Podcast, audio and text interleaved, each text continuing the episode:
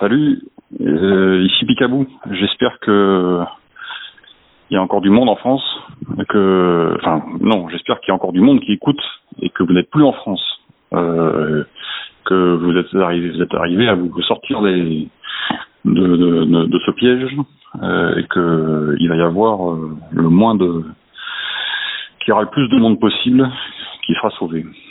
J'ai vraiment un regret après coup de ne pas avoir, pu euh, prévenir euh, du monde, voilà. Euh, mais vraiment, c'était pas possible et, j'ai un énorme regret de de m'être sauvé comme un voleur, mais il y a des choses dans la vie qu'on ne contrôle pas et je ne sais pas ce que d'autres personnes auraient fait à ma place.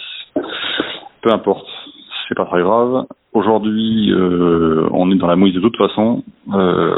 Pratiquement plus de carburant. Nous avons passé le Cap Vert avec une tempête qui a décroché les bateaux, les voiliers, du tanker.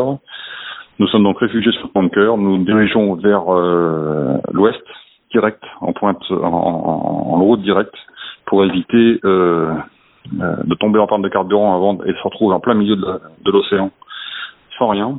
Donc direction le Honduras, euh, la mer des Caraïbes, euh, peut-être le Mexique, pour voir ce que pour arriver à, destination et essayer de, de sauver notre peau.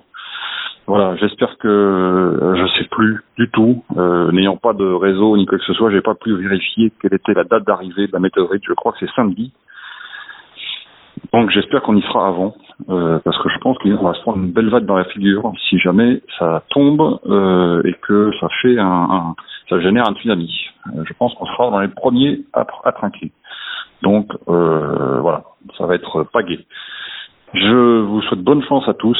Euh, et je pense pas qu'on aura encore l'occasion de se reparler avant un petit moment, puisque déjà là, le bout de réseau que j'ai, c'est vraiment un petit miracle via le téléphone satellite du bateau, mais qui lui aussi est en panne de courant.